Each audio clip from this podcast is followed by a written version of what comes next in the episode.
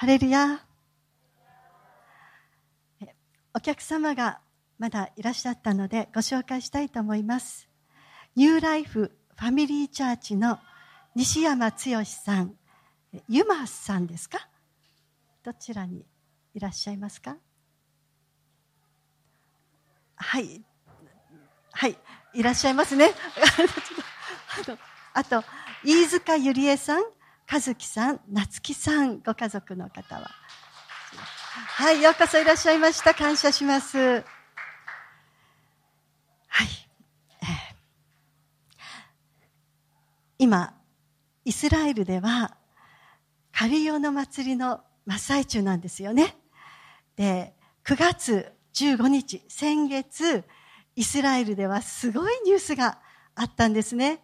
ご存知の方もいらっしゃると思うんですがなんと神殿建設に必要な5頭の赤い完全な牛がイスラエルにやってきたんです。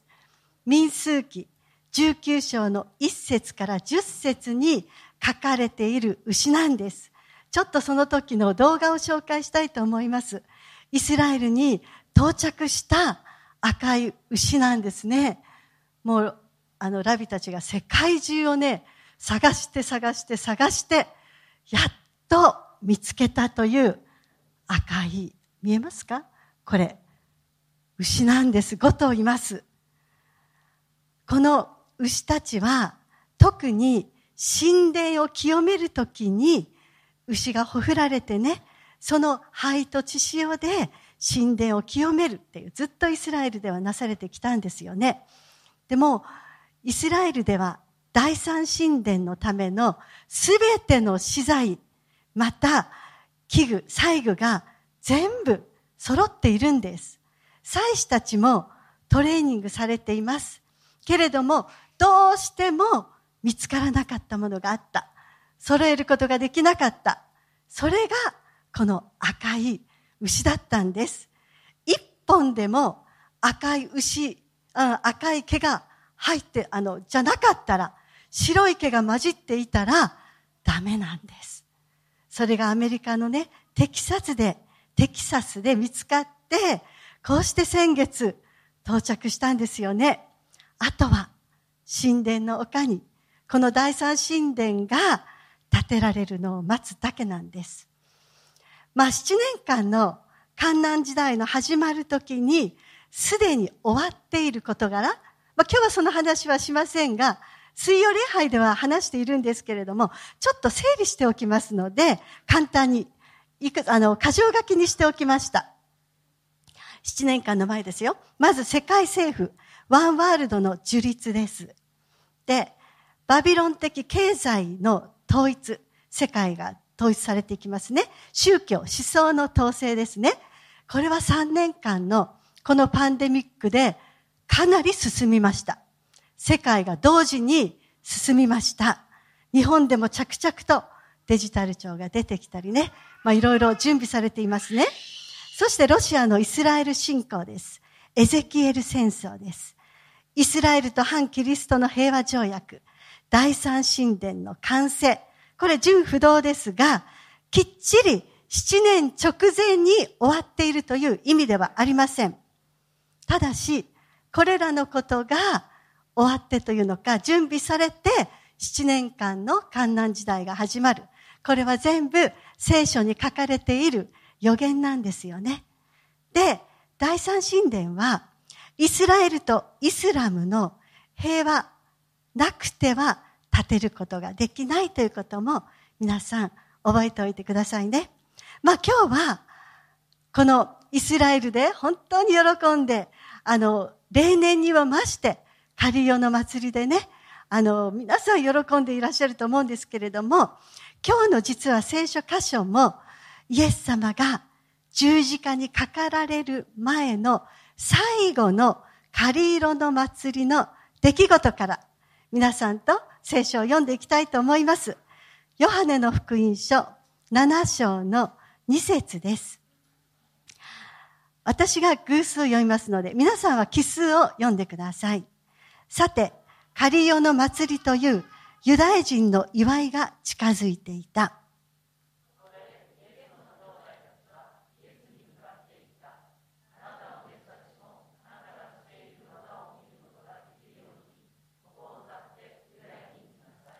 自分から公の場に出たいと思いながら、隠れたところでことを行うものはありません。あなたがこれらのことを行うのなら、自分を世に表しなさい。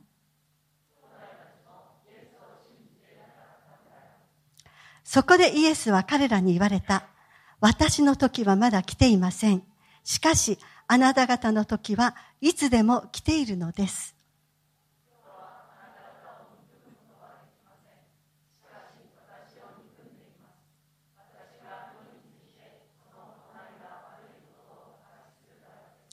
あなた方は祭りに登っていきなさい。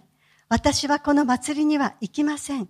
私の時がまだ満ちていないからです。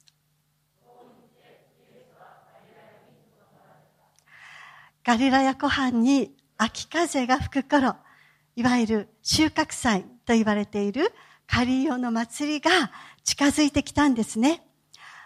その時、イエス様の弟たちがカペナウムまでやってきたんです。兄さん、いつまでこの辺りばかりを歩き回っているんですか？カリオの祭りにエルサレムに登って、ここでしている奇跡を表したらどうですか？田舎でばっかりしてないで。エルサレムというね、都に行って、堂々とやったらいいじゃないかっていうことなんですよね。世の中に自分をはっきり見せてください。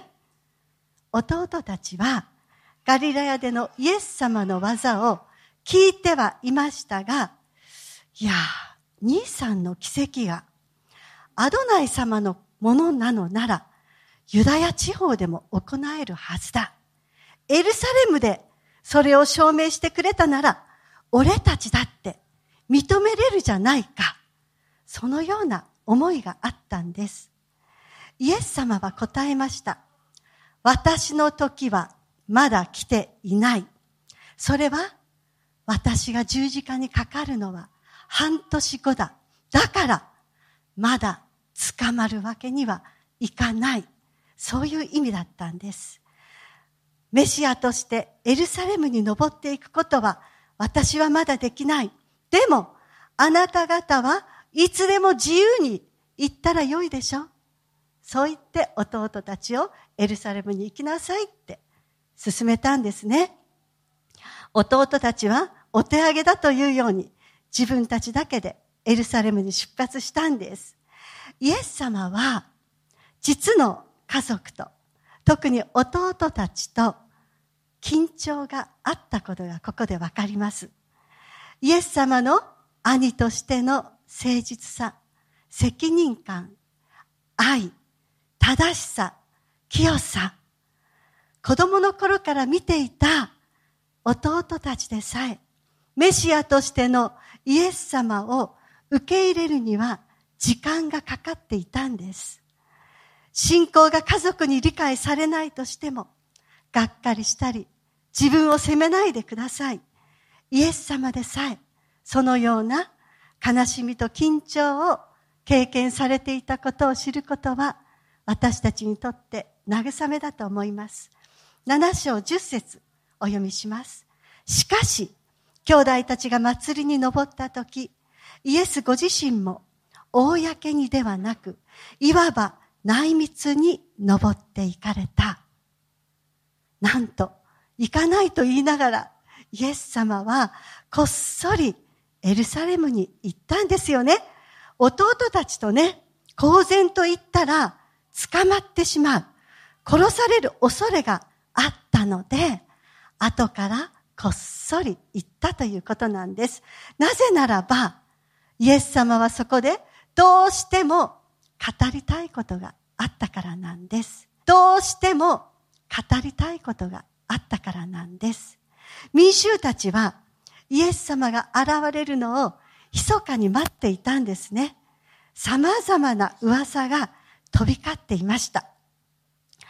実はカリオの祭りというのは、イスラエル人が出エジプト語、まあエジプトでね、奴隷になっていて、そのエジプトから出て40年間、荒野でテント生活をしていたことを記念するお祭りなんです。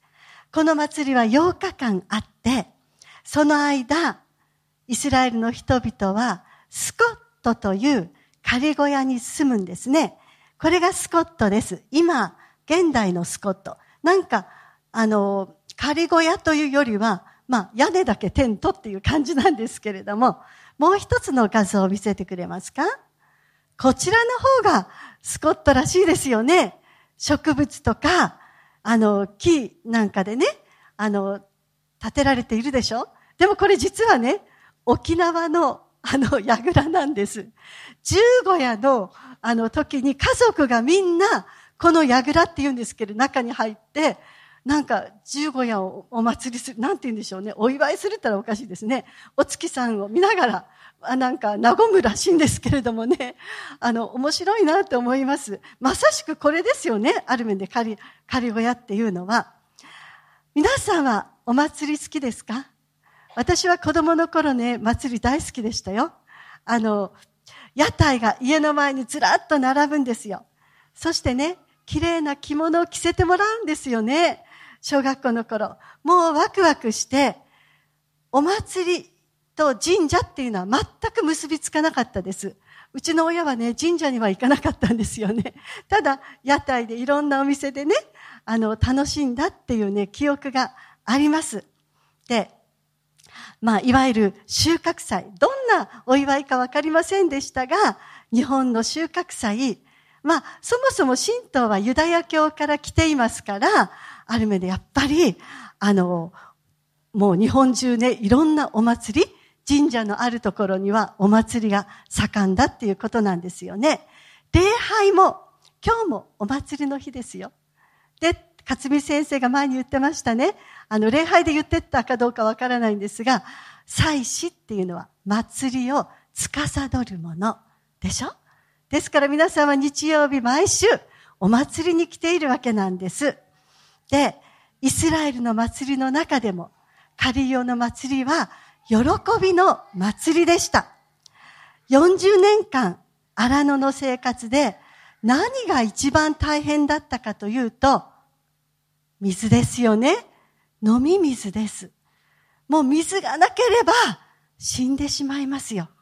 ですから、このカリオの祭りは水のお祭りとも言われていました。神様は40年間奇跡をもって飲み水をイスラエルの人々に与え続けてくれたんです。イスラエルの荒野はね、日本と違うの。日本はどこに行っても、ね、あの、川があるでしょ？そんな国ね。いや、こんな国か。世界中にそんなにないですよ。もう水、ただで当たり前で飲むじゃないですか。素晴らしい国なんです。イスラエルはね、特に砂漠はね、オアシスは限られたところしかなかったんです。で、この中学生、今しているかどうかわかりませんが、私が中学や高校の時には、マイムマイムというね、あの、学校祭とかね、体育でね、必ず習ったんですよね。皆さんこの踊り習ったことある人います？大体、あ、今の若者たちも手挙げてますね。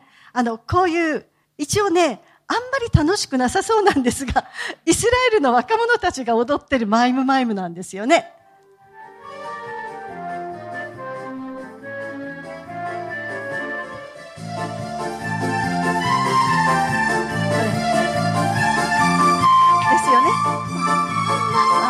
あんまり歌えないので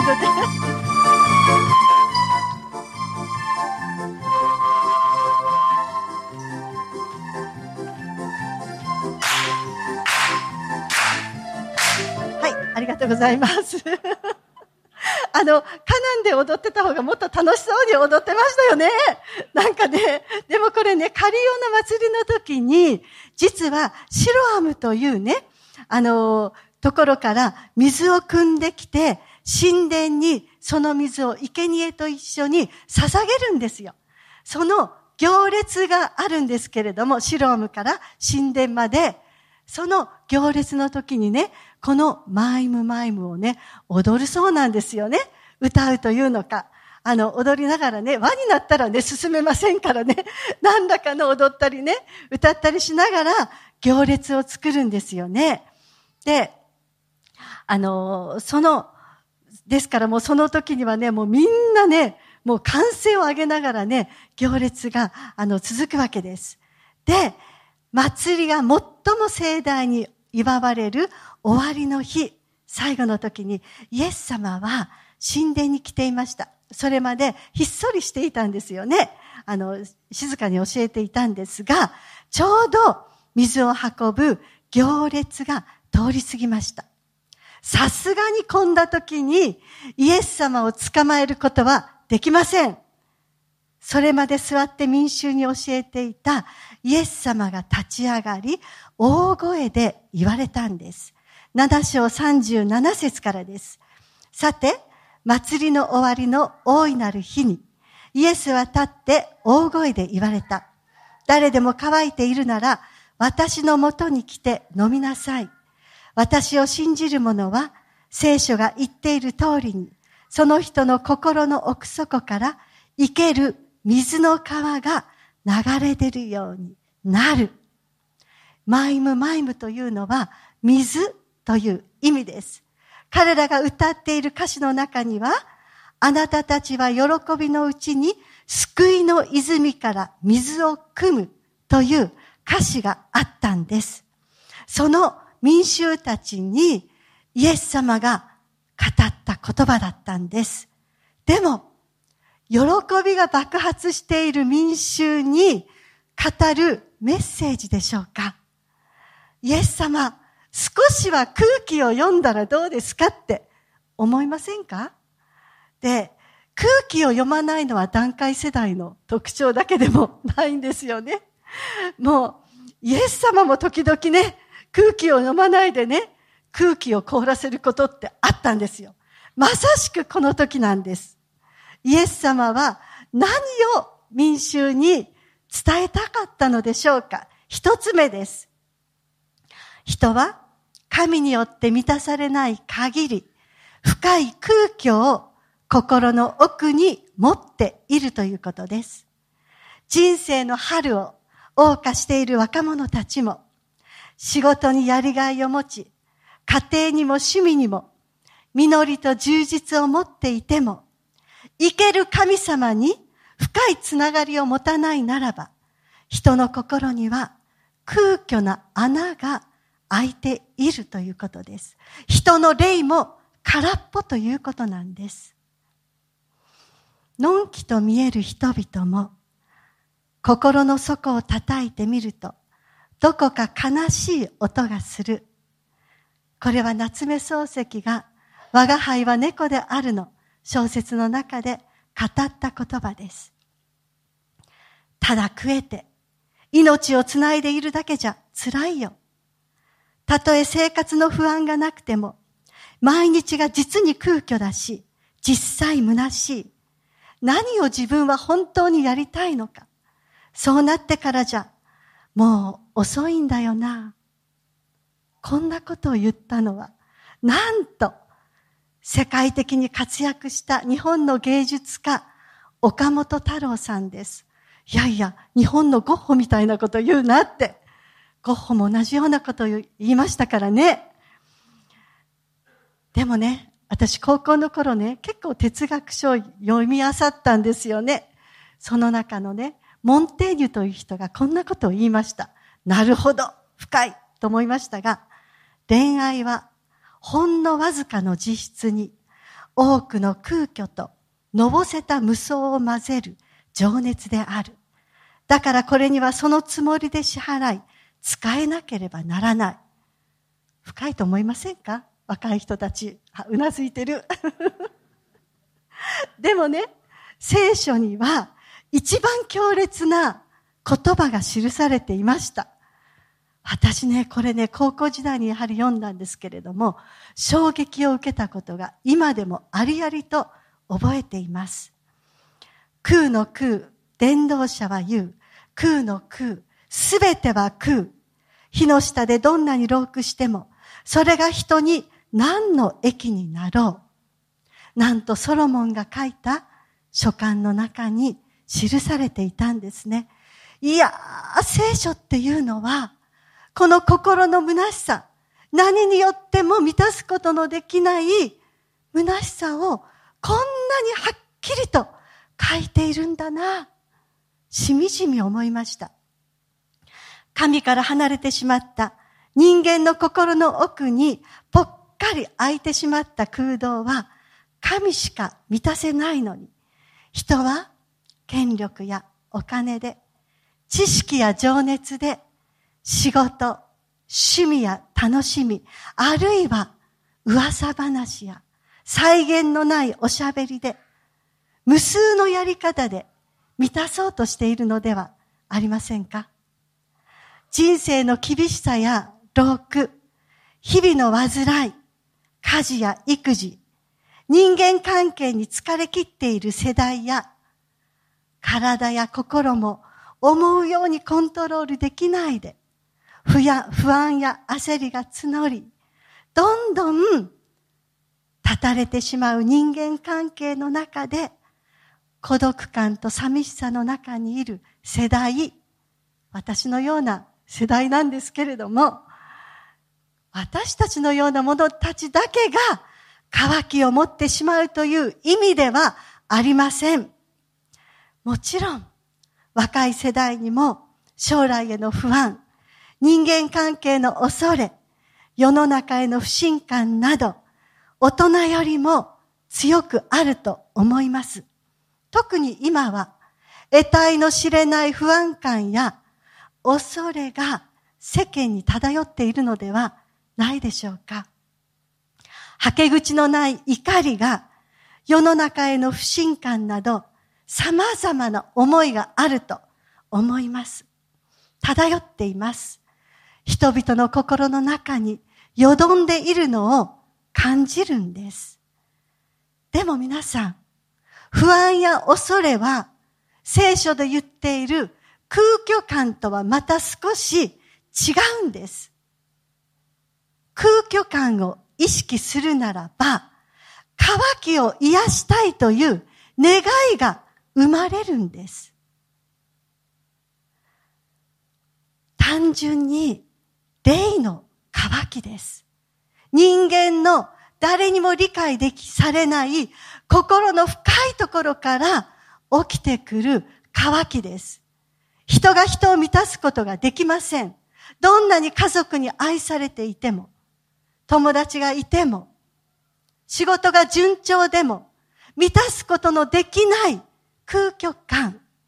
これがイエス様が言おっしゃった渇きなんです。皆さんは渇きを覚えていますか？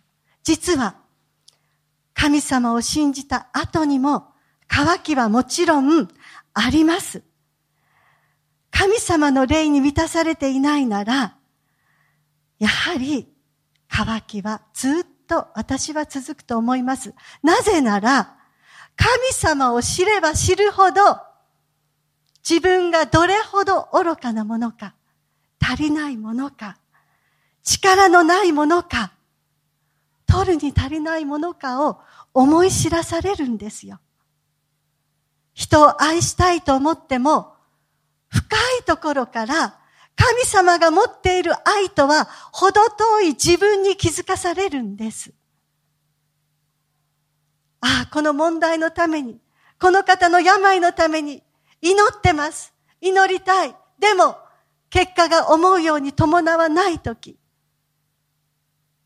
私たちの心の中には、渇きは生じませんか？なんて自分は無力なんだろう。なんて神様から程遠い人間なんだろう。そして、もっともっと神様を知りたい。神様に近づきたいという渇きが生まれていくんですよね。イエス様は乾いているならと言いました。本当はすべての人々の心の中に空洞があるはずです。クリスチャンになったからといって何もかも満たされていくわけではない。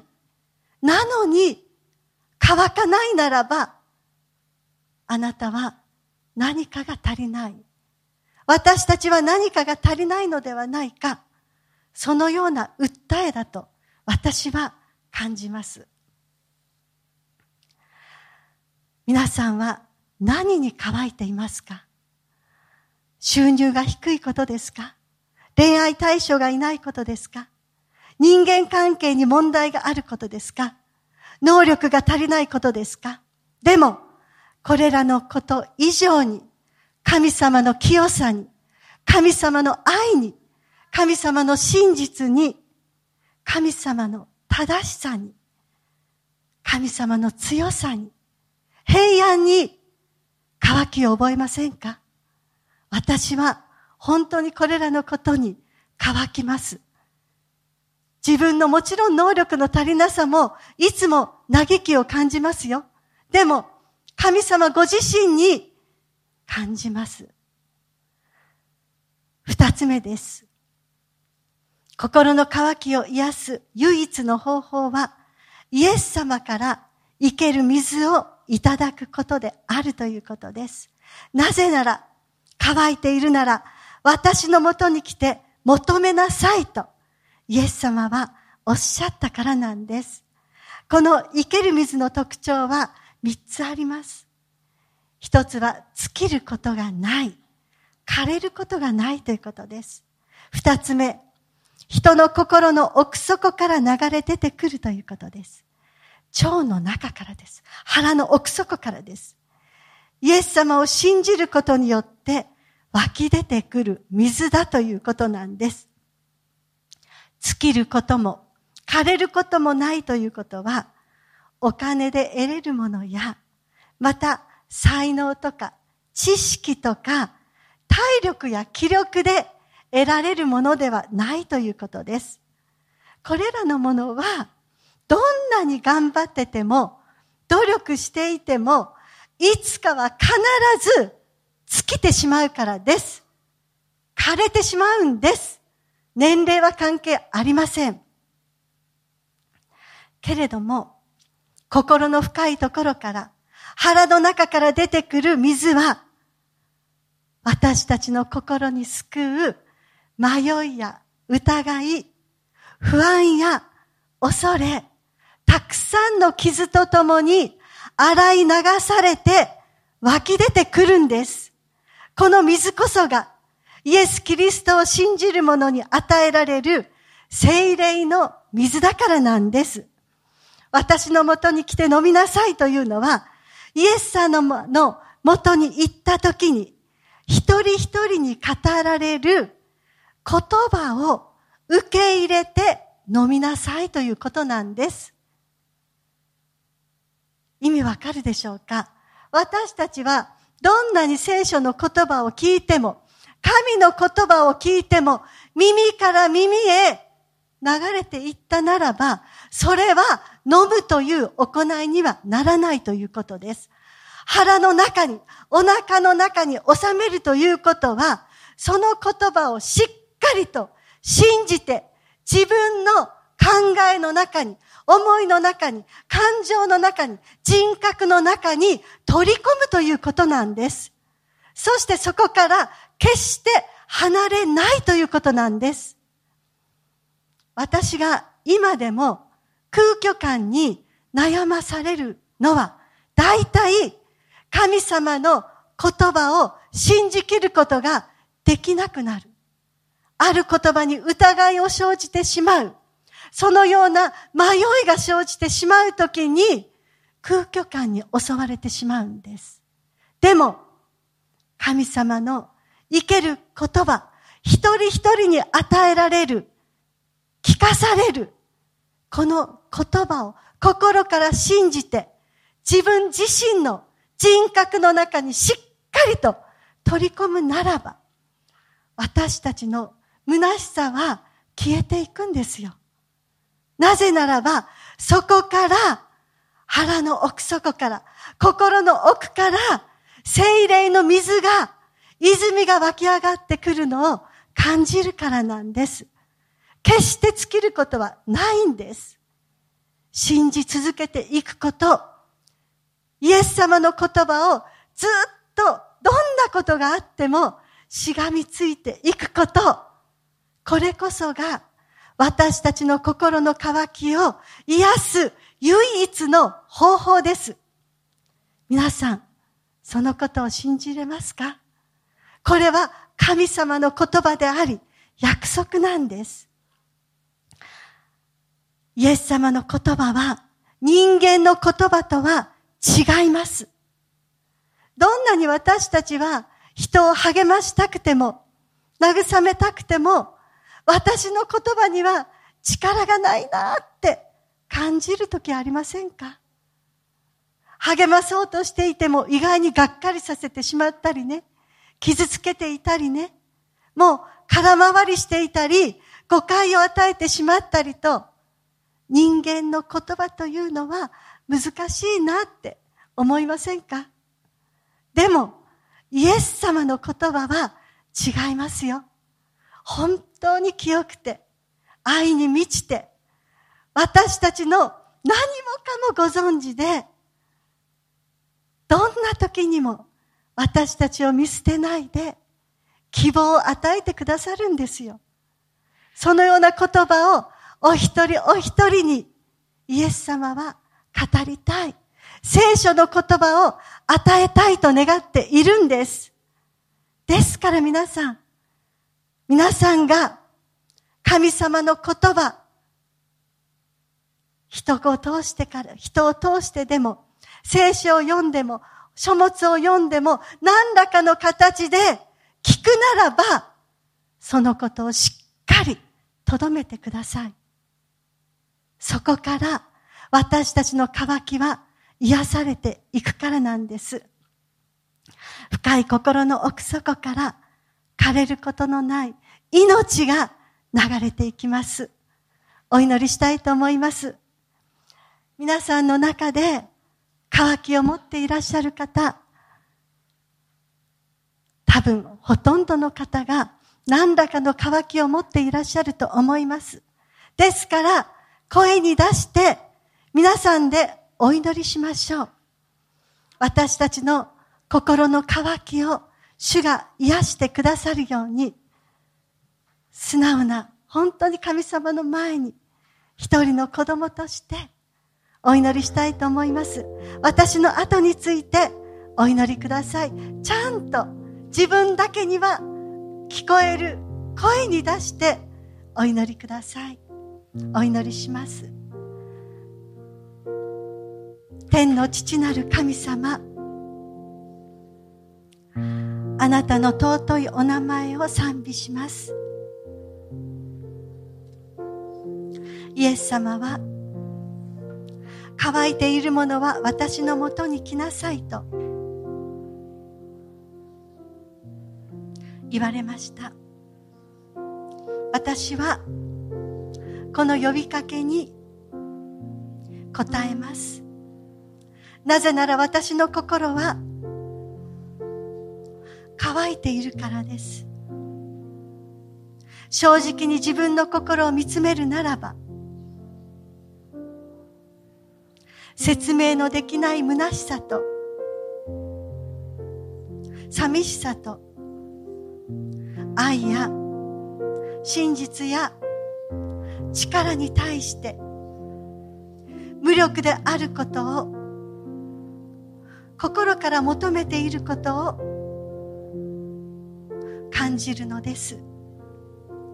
この渇きはイエス様以外に満たすことはできませんですからどうぞあなたのもとにある命の水をその言葉を私に与えてください。あなたご自身が必要です。私の人生に必要です。私の人生の中に入ってきてください。心から歓迎します。イエス様のお名前によってお祈りします。